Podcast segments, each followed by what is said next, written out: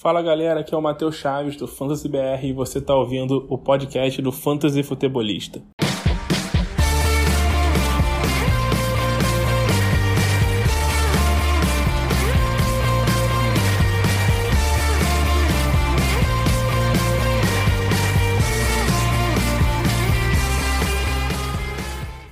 Fala galera, sejam todos muito bem-vindos a mais um podcast do Fantasy Futebolista. Eu sou o Guilherme Gianni e no episódio de hoje o assunto são os Tyrants. Quem foram os 30 melhores Tyrants da temporada? Fazer um recap geral, fazer algumas fazer, trazer algumas previsões da próxima temporada, jogadores que se afirmaram, jogadores que uh, não deram tudo aquilo que a gente esperava, jogadores que foram gratas surpresas, enfim. Esse é o podcast para a gente fazer o, re o, recap final da posição de Tyrene. Já fizemos de quarterback, já fizemos de running back, já fizemos de wide receiver e agora vamos fechar essa saga aí dos 30, do top 30 jogadores de 2021 da posição de Tyrene. Mas antes de nós falarmos de Tyrene e trazer também recados que a galera mandou lá pelos nos stories do Instagram, trazer para vocês algumas notícias, né? Principalmente duas notícias que são bem relevantes. Uma delas, falar um pouquinho do Super Bowl, né? Na verdade, não chega a ser uma notícia, todo mundo já sabe o que aconteceu no Super Bowl, mas eu gostaria de trocar uma ideia com vocês uh, sobre o, o, jogo, enfim, o que, que eu achei, o que, que eu tinha previsto que iria acontecer, o que, que eu acertei, o que, que eu errei, enfim, tudo isso a gente vai falar agora nessa introdução do podcast. Também tem uma outra novidade que eu fiquei sabendo hoje aqui, eu vou trazer para vocês.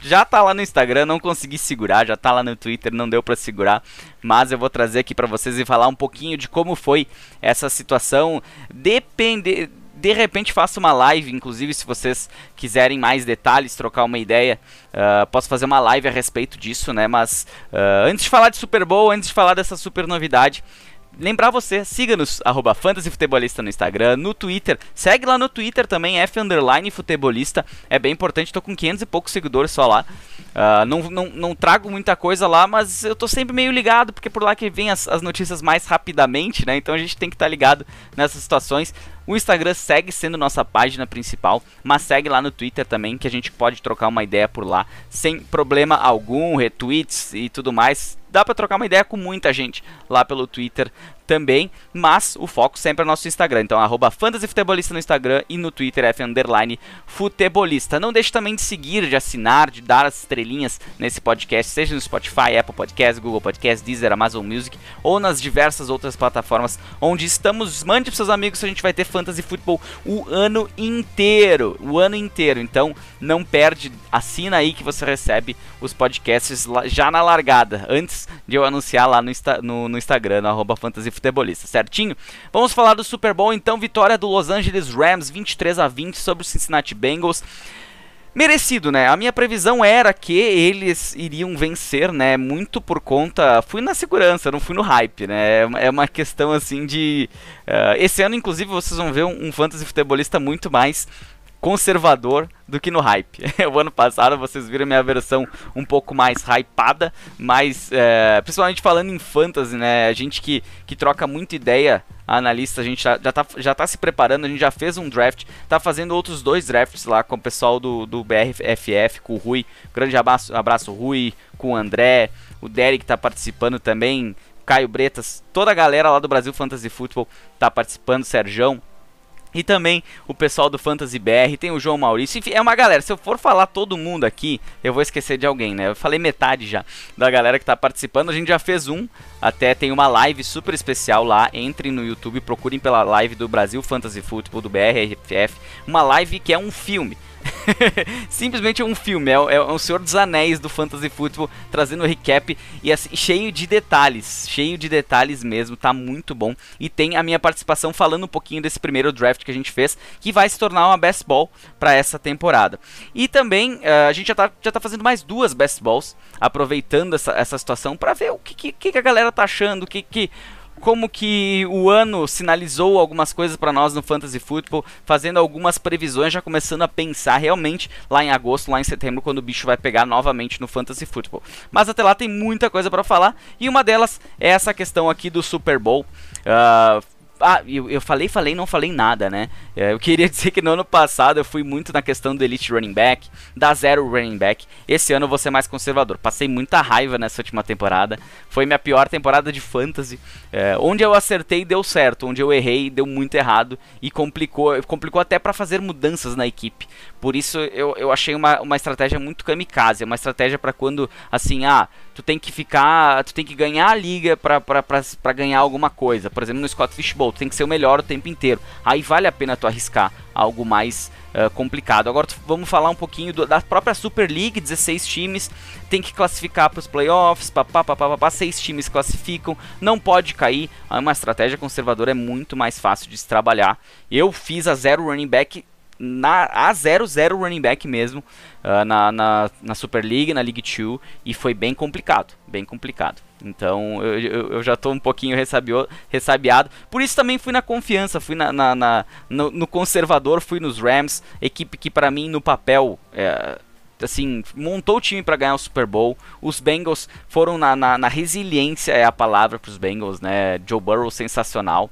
Muita gente acabou entrando no hype por essa resiliência do Joe Burrow, mas eu, eu preferi apostar na, na, na questão dos jogadores mais tarimbados, jogadores que, assim, estavam querendo muito vencer, que essa era uma das grandes oportunidades, já tinham batido na porta ou já tinham jogado em times, por exemplo, como Matthew Stafford já tinha jogado em time que não brigava por nada.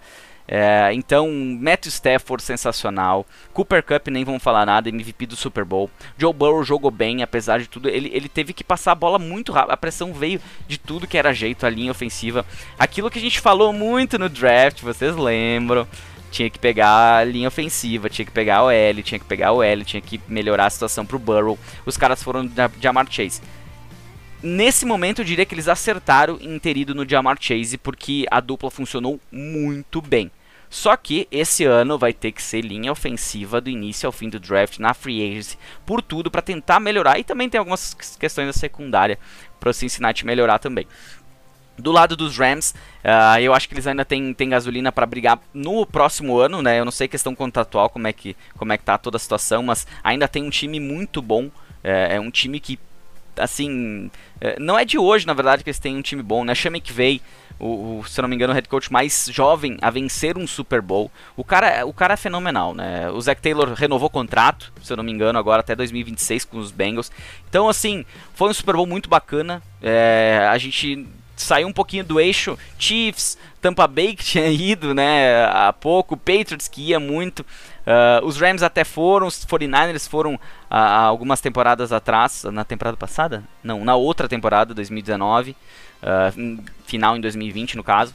Mas Bengals era um time que era pouco cotado para tá, os Rams até sim, mas foi tendo que fazer mudanças e se adaptando para conseguir chegar e chegar forte nesse Super Bowl. Uh, Odell Beckham botou a cabeça no lugar, é um cara que subiu no meu conceito. Quem sabe ele, ele tenha ficado um pouquinho mais Uh, a, gente, a gente cresce, a gente fica mais velho, a gente vai ganhando um pouco mais de experiência e menos aquela molecagem que ele tinha. E eu acho que a situação de ele uh, se colocar no lugar dele e ser um cara bom pro time uh, mostrou para ele que ele não precisa ser aquele cara que chama atenção. Porque o cara que chama atenção, quando ele estiver mal, ele vai tomar muita pancada. Aquele cara que é, é na dele, faz o serviço dele, faz o trabalho bem feito. Quando ele, é, quando ele estiver mal, o pessoal vai apoiar, porque vai entender que ele não está fazendo aquilo por mal, que ele não está querendo aparecer nem nada, que realmente ele não conseguiu fazer o melhor.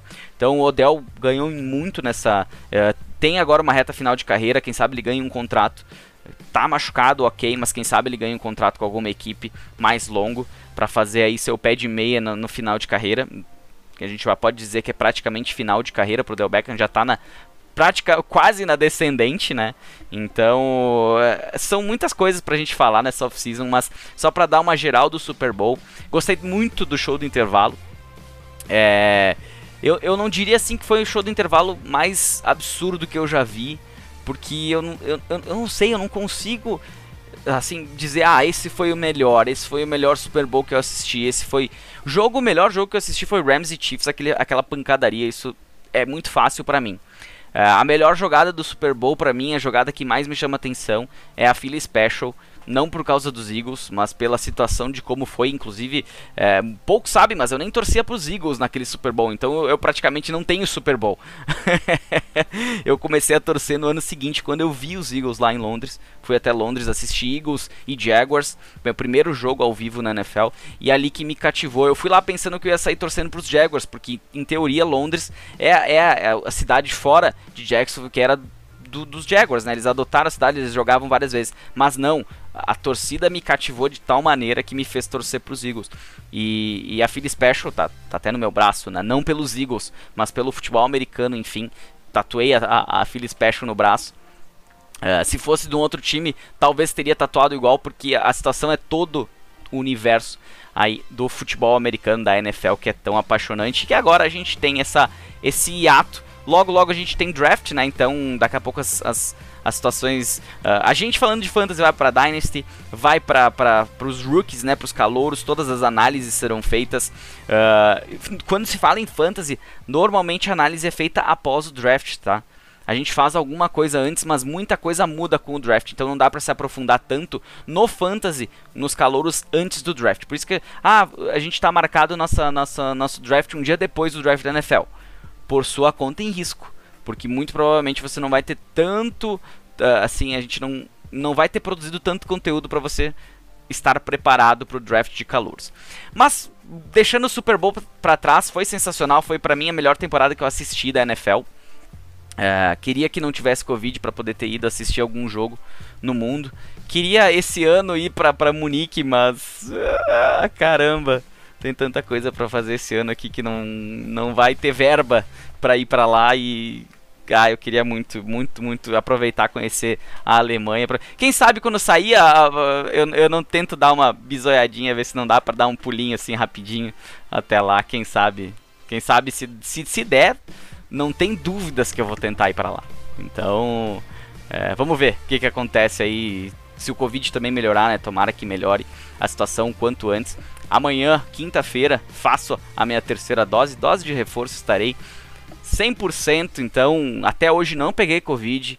Os cuidados, as vacinas estão ajudando nesse sentido. Não seja contra, por favor. Não quero entrar nesse papo porque não tem papo contra a Covid. A gente tem que passar por isso logo para voltar à nossa vida normal de novo, para a gente poder fazer as coisas. E quem sabe 2023 tem um jogo no Brasil da NFL. Ah, imagina!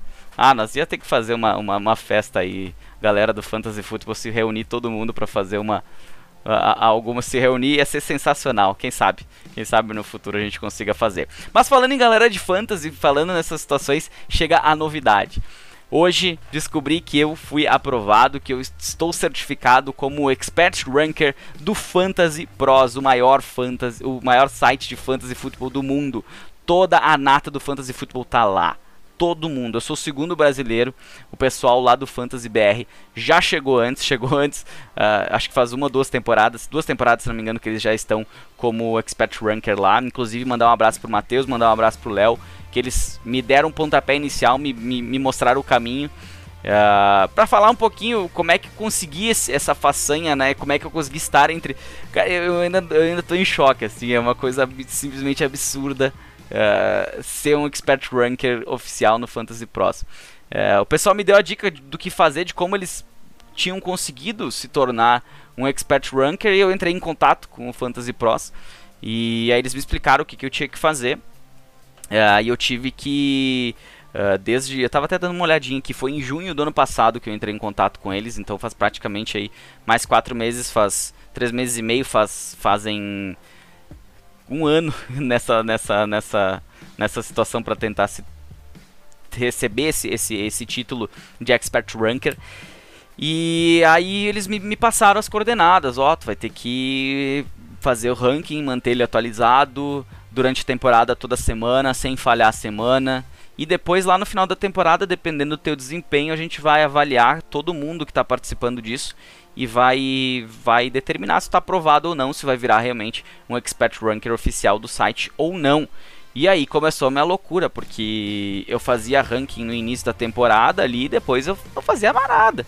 E aí fazer toda semana, meu Deus do céu, dá um trabalho do cão. Do cão mesmo, o pessoal do Fantasy BR tá de parabéns porque, cara, foi trabalhoso. Tinha dia que, assim, o jogo era às 9h15, 9 horas eu tava lá com, com o aplicativo, com, com, o site do Fantasy Pros, fazendo os últimos ajustes, quem tava, on, quem tava no jogo, quem não tava. Se saía alguém que tava para jogar, tinha que tirar para não perder ponto. Que é feito um ranking, né? Os melhores do ranking entre os analistas ganham até prêmios e tudo mais, né? A gente teve o pessoal do BRFF inclusive entrevistou o Matt Harmon, que é um dos melhores analistas de fantasy do mundo, o Justin Boone também, que já venceram, se não me engano os dois já venceram uh, esse ranqueamento que basicamente ele vai te dizer, você, você provavelmente já entrou no Fantasy Pro, sabe aquele, aquela situação que tu coloca lá, escala o tal fulano ou tal fulano, ele pega todos os analistas, ele faz uma média e te diz, ó, escala tal, porque a maioria prefere esse a esse. É, da, é ali que a gente entra, é nesse, nessa cadeirinha, de se a gente ganha. Uh, eu tava falando com uns amigos meus hoje sobre isso, que eles não conhecem tanto fantasy.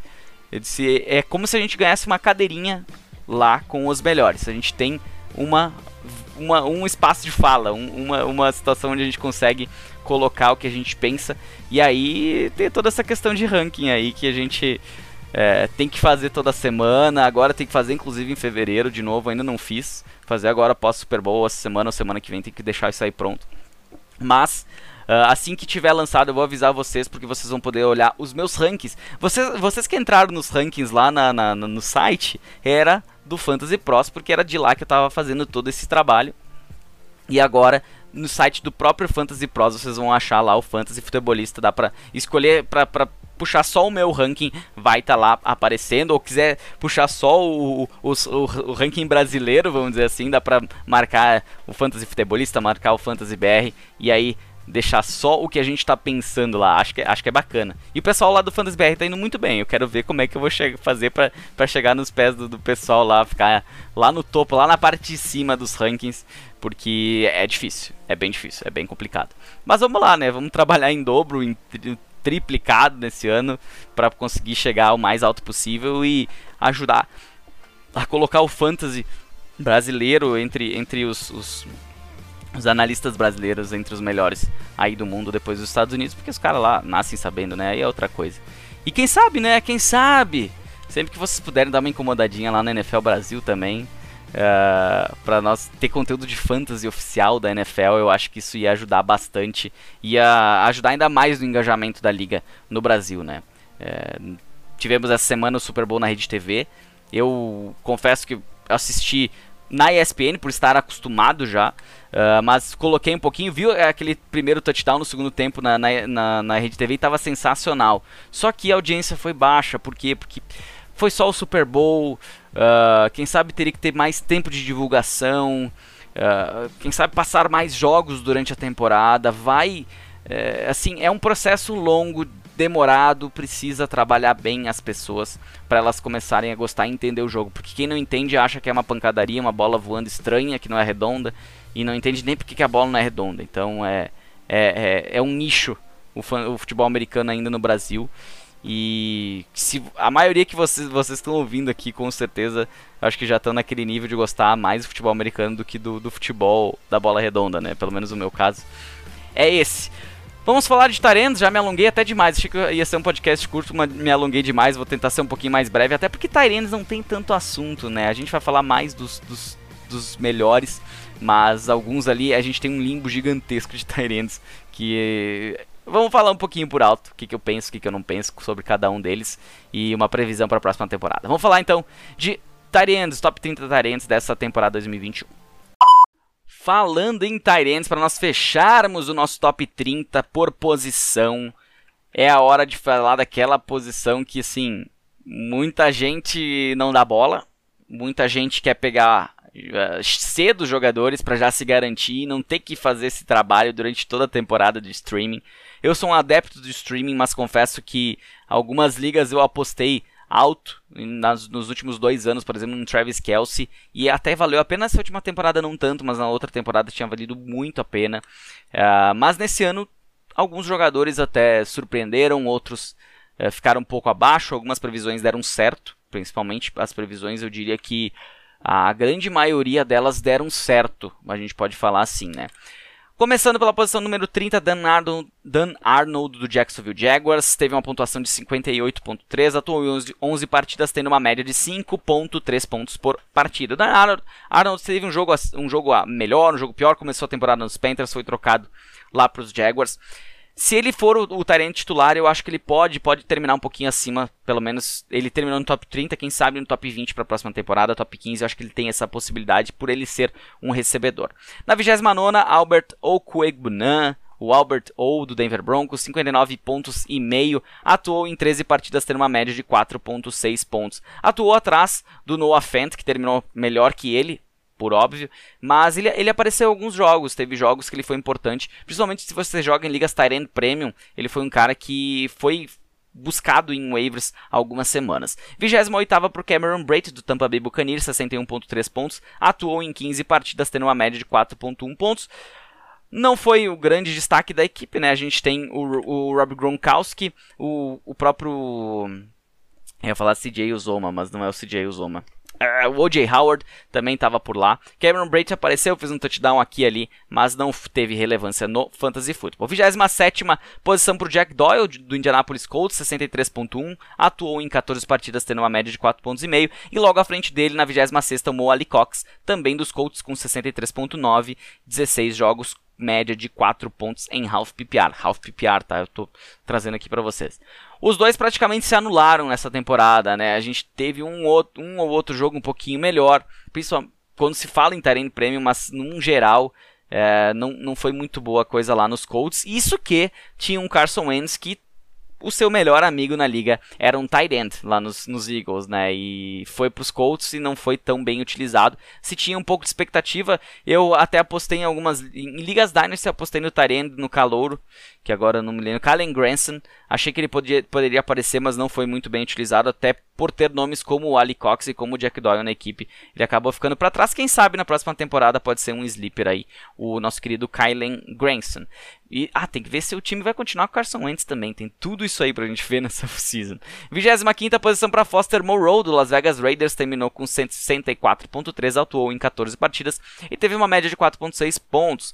Ele que substituiu o Darren Waller e teve um jogo, se eu não me engano, que foi muito bom dele, até numa questão de corrida de rotas tudo mais. Vi algumas análises muito interessantes, mas dali pra frente foi só não rendeu nada. Quem apostou nele, quem foi atrás, não conseguiu ter nenhum retorno em cima do Foster Moreau. 24 posição, entrando agora na, na, na situação de um Tyrene 2. Tyrene 1 já é complicado, Tyrene 2 então. Austin Hooper do Cleveland Brown, 73 pontos e meio, atuou em 15 partidas, tendo uma média de 4.9 pontos. O ataque aéreo dos Browns, né, como um todo, não, não foi um grande destaque. Então não dá para se destacar Austin Hooper desde que ele saiu dos Falcons, foi um completo bust. 23 posição para Evan Ingram do New York Giants, 78 pontos, 78.6 pontos, atuou em 14 partidas tendo uma média de 5.6 pontos por partida. É, é um cara que se esperava muito e cada ano ele vem diminuindo, né? Ele vem descendo um degrau, descendo dois degraus de, de repente nessa temporada. É um cara que de repente uma troca ajudaria a eles ter uma relevância maior no fantasy, mas lá nos Giants eu duvido muito. 22 posição para Cole Kmet do Chicago Bears, 84.4 pontos, atuou em 16 partidas, tendo uma média de 5.3 pontos por partida. É um nome a se observar na próxima temporada, em razão aí do Chicago Bears ter mudado de head coach. É... tem a questão do Justin Fields evoluindo. A gente teve Andy Dalton, a gente teve Nick Foles jogando, então foi uma coisa meio complicada. Em algumas partidas o Cole Kmet apareceu e apareceu bem. Agora tem que evoluir, tem que crescer um pouquinho mais. Quem sabe nesse próximo ano seja, seja o ano dele se tornar e se colocar pelo menos dentro do top 15, dentro do top 12 da posição de Tareno. 21 posição para David Njoku do Cleveland Browns, 87 pontos e meio, atuou em 14 partidas tendo uma média de 6.3 pontos por partida. Ele que até tinha uma situação para ele ser trocado na pré-temporada, né? Se falou muito que o, que o, time estava disposto a trocar, ele acabou ficando, acabou terminando como o melhor Tyrene da equipe. Uh, então, o que esperar do Indioco para o futuro? Eu não sei, eu passo isso aí. Vigésima posição, entrando no nosso top 20, temos o Gerald Everett do Seattle Seahawks. Terminou com 91.3 pontos, atuou em 14 partidas, tendo uma média de 6 pontos e meio. O Gerald Everett era um, era um possível sleeper, né? Um sleeper bem interessante. Muita gente colocava ele alto. Eu era um cara que eu estava observando. Mais próximo dos drafts eu acabei pulando um pouquinho fora porque ele subiu um pouco demais no hype e a galera estava pegando, na minha opinião, um pouquinho mais cedo do que eu esperava pegar ele. Mas, até por essa situação, o seu Tyrande, a equipe do Seattle estava precisando de Tyrande. Ele é um cara que tem capacidade, tem potencial, mas terminou numa posição bem baixa, né? Vigésima posição. É pouco e a gente não eu não espero muito mais do que isso pro Everett. Tá? Na 19 posição tivemos Tyler Higby do Los, Los Angeles Rams. 96 pontos para ele na temporada, atuou em 14 partidas, tendo uma média de 6,9 pontos. Esse é um cara que eu não estava no hype e eu agradeço por não estar no hype. Uh, eu, no ano passado, eu senti alguma coisa que não me levava a acreditar no Higby. Tinha analistas com, com inclusive com, com números que provavam que ele poderia ter uma boa temporada. Eu acho que a gente se agarra naquilo que a gente acredita. É, é, o fantasy futebol ele não é uma ciência exata, ele tem variáveis que a gente não consegue mensurar. E o Tyler Higby tinha algumas, algumas positivas e outras negativas. Eu fui mais pro lado negativo o que eu enxerguei dele não era tão interessante e acabou se mostrando aqui, terminando apenas na 19 posição. Na 18 tivemos Jared Cook do Los Angeles Chargers, terminou com 98.4 pontos, atuou em 15 partidas, tendo uma média de 6.6 pontos por partida. É, é um cara que tem, tinha um bom, um bom quarterback ajudando ele mas é um cara que também teve pontuações altas e baixas. Ele não foi um cara assim com uma média boa, não foi um cara. 18 posição para um Tyrande é uma, é uma posição muito, muito baixa. É muito ruim. É uma temporada terrível para um Tyrande terminar aqui na 18 posição. E o Jared Cook não teve uma temporada muito boa assim no Fantasy. 17 posição por Darren Waller do Las Vegas Raiders. Terminou com 102,8 pontos, atuou apenas em 10 partidas, tendo uma média de jogo de 10,3. A média não é ruim, tem cara que está aqui no top 4 que não tem média do Darren Waller, mas a lesão acabou atrapalhando bastante. Ele teve jogos com altos e baixos também, não foi um cara tão interessante como no ano anterior. Uh, daqui a pouco, muito por causa da lesão. Era um cara que foi escolhido, estava sendo escolhido no top 2. Eu tinha ele no top 3. Eu tinha Kelsey, Kittle e Waller. Uh, não peguei ele em nenhum lugar. Agradeço por isso, pelo hype tá tão alto que eu não ia nele. Eu ia ou no Kelsey.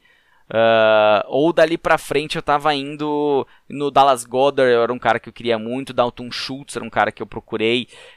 tentei ali achar outros nomes como o Rob Gronkowski, que foi meu, meu, meu end lá na, no Scott Fishbowl. Queria ter pego o TJ Hawkinson em alguns lugares, não consegui. Mas o Darren Waller era um cara, o Gerald Everett era um cara que eu tava tentando também.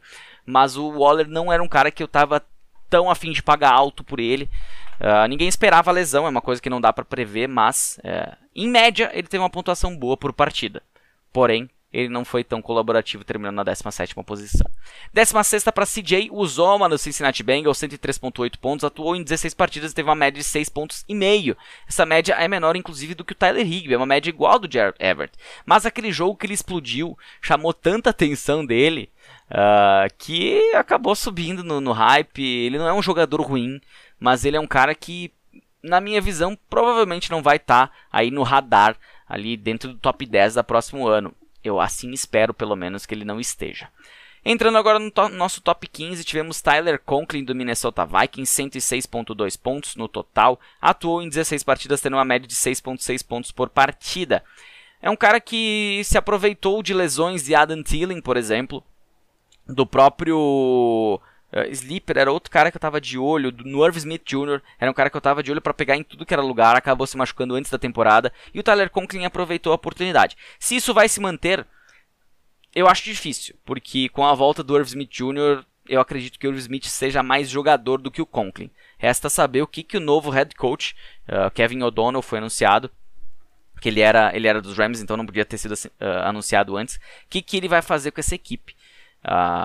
Então, Eu, eu, eu, eu, assim, desse top 15 é um cara já que eu descarto um pouquinho aqui, uh, que esteja novamente num top 15, num top 20 na próxima temporada, sem que outras coisas aconteçam, outras lesões aconteçam.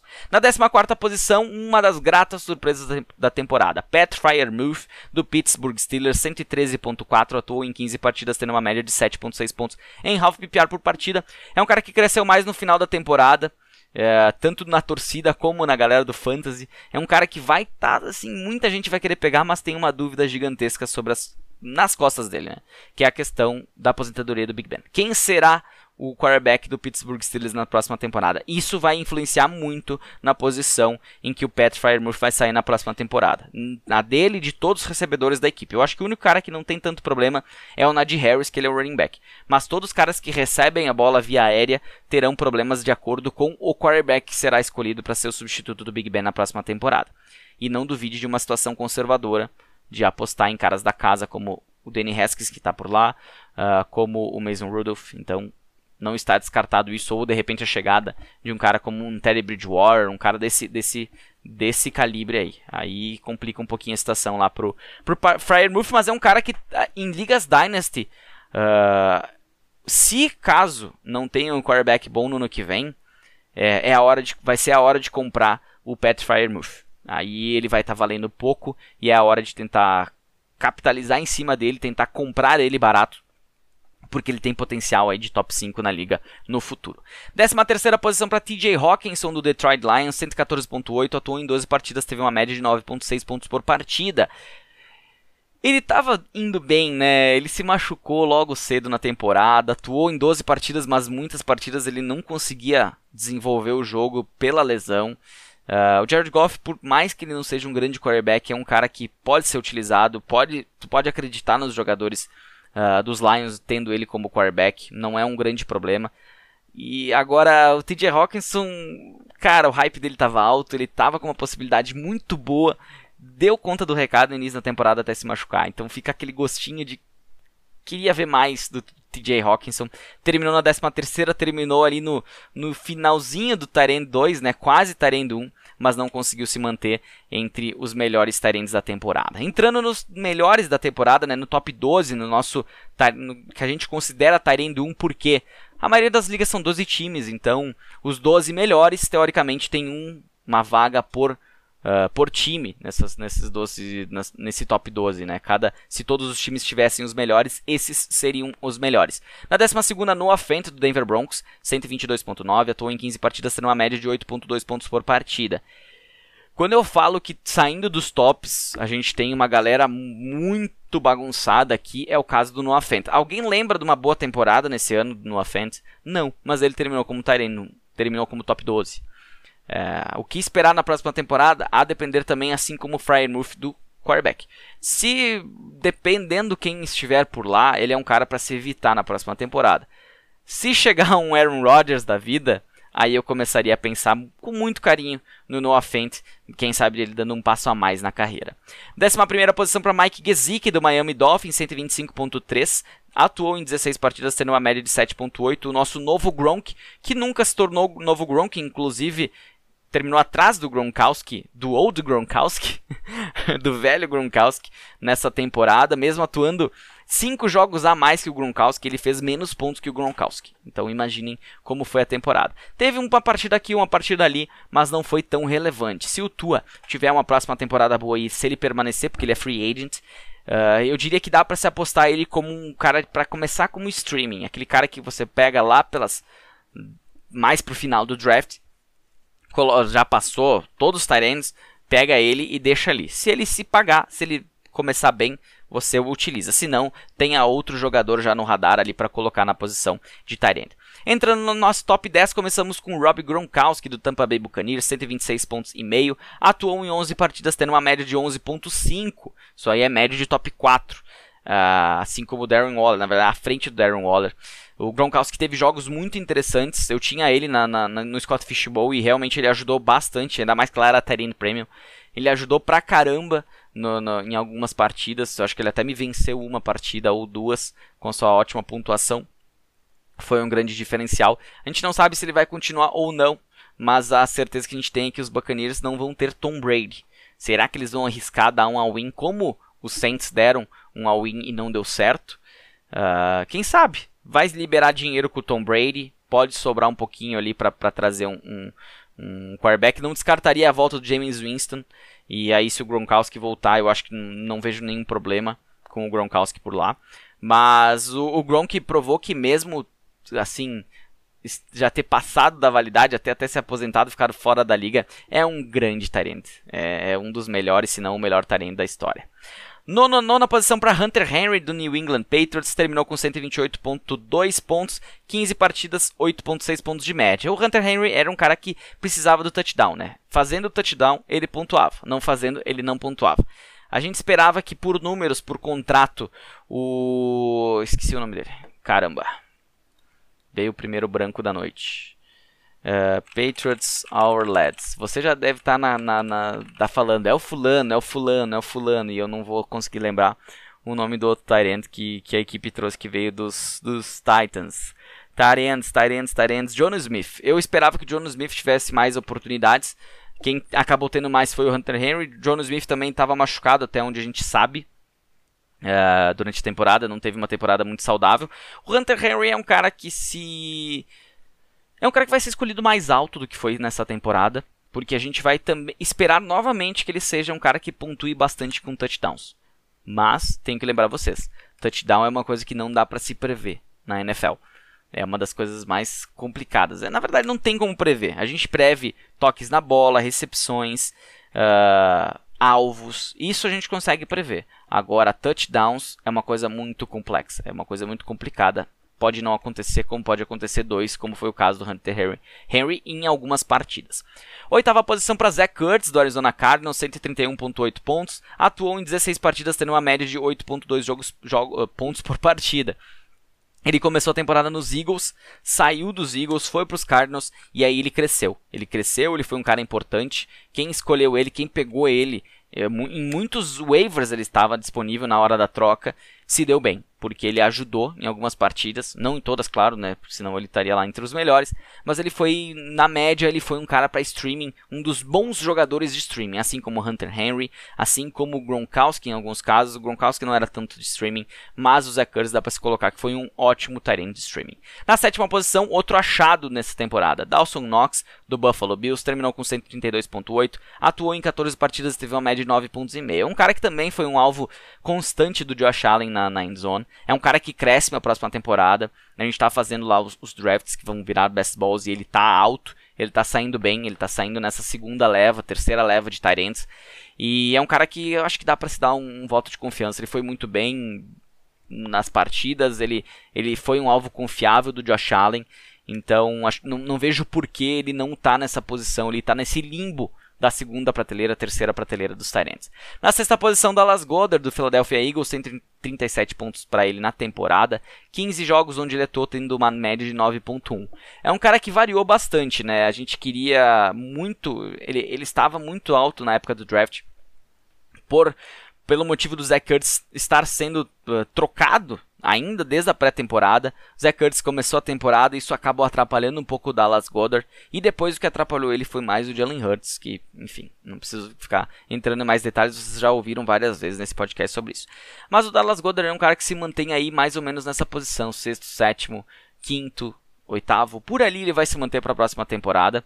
Uh, é um cara que muito provavelmente eu vou estar de olho, porque ele vai, vai perder um pouquinho esse hype que ele tinha e vai estar vai tá ali na, na metade do draft e ali eu acho que ele é um dos caras. Ele e Dawson Knox, acho que são caras para se pegar na metade do draft por ali.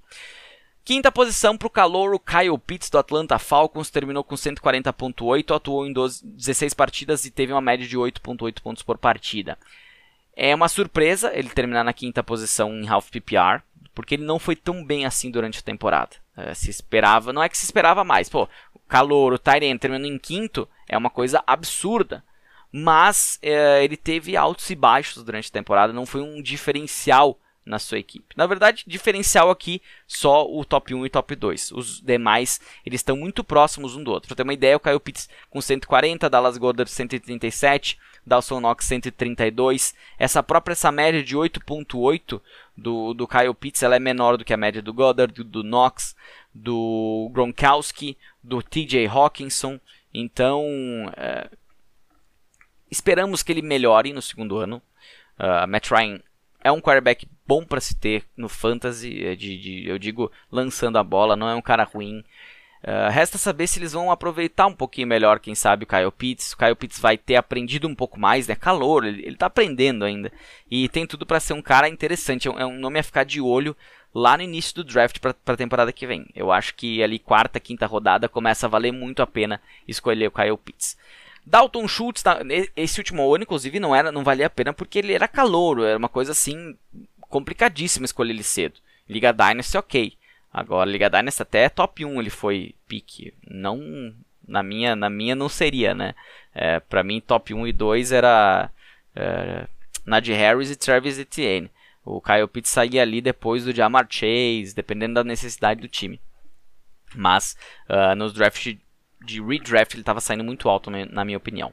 Quarta posição para Dalton Schultz do Dallas Cowboys, 154.2, atuou em 16 partidas, tendo uma média de 9.6. Esse foi o case de sucesso dos Tyrants, né? Um cara que tinha a volta do outro Tyrant do time, que agora não vou me lembrar o nome dele, também é irrelevante, porque Dalton Schultz foi bem com a lesão do seu colega na temporada passada se manteve em alto nível, apesar de ter a Mari Cooper, apesar de ter Sid Lamb, apesar de ter Michael Gallup, ter os running backs nesse ataque, o Dalton Schultz foi um alvo confiável. É um cara que vai sair em rodadas altas na próxima temporada por ser um cara confiável, mas olhando para a média dele, 9.6 pontos por partida, é um cara que ok, 9.6 é uma média muito boa para Tyrant. Eu digo que acima de 8 por aí já é um Tyrant interessante. Uh, agora em half PPR. Agora, e sem Tyrant. Uh, agora, eu acho que vai ser complicado, porque tu vai pensar assim, eu vou pagar o Dalton Schultz ou vou pagar um outro jogador, um wide receiver ou um, running back? Essa vai ser a sua grande dúvida. Será que ele vai ter mais uma temporada decente? Não sei. Não sei se vale a pena o risco tão alto por ele. Prefiro, por exemplo, arriscar no Kyle Pitts do que nele. Terceira posição para George Kittle do San Francisco 49ers, 159 pontos para ele no total, atuando em apenas 13 partidas. Ele teve uma média de 12.2 pontos por partida, então ele quando esteve em campo ajudou. O problema é que ele foi escolhido muito alto. E por ter sido escolhido muito alto, essa questão da indisponibilidade dele complicou um pouquinho. 12.2 é uma ótima média, é uma média sensacional.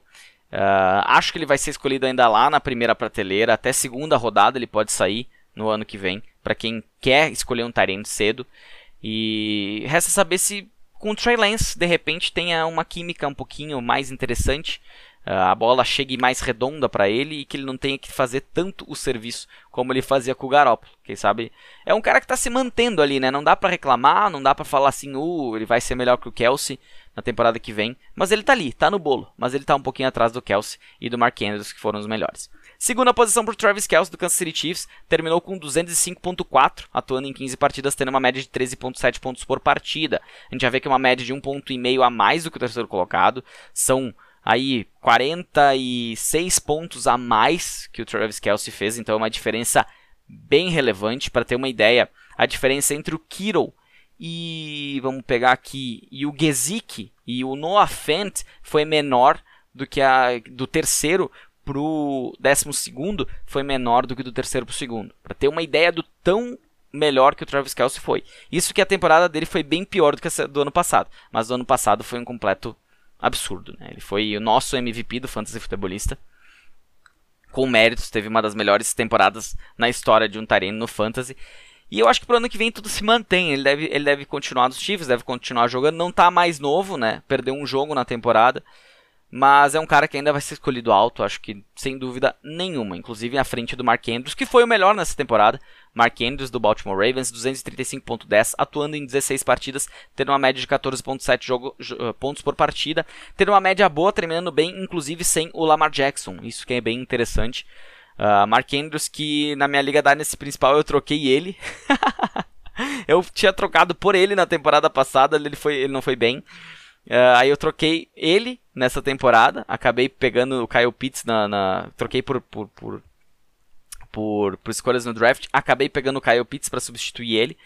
Não foi uma escolha acertada agora, quem sabe no futuro eu tenha acertado, né, com o decorrer, até porque Liga Dynasty a gente não pensa só na temporada que a gente tá.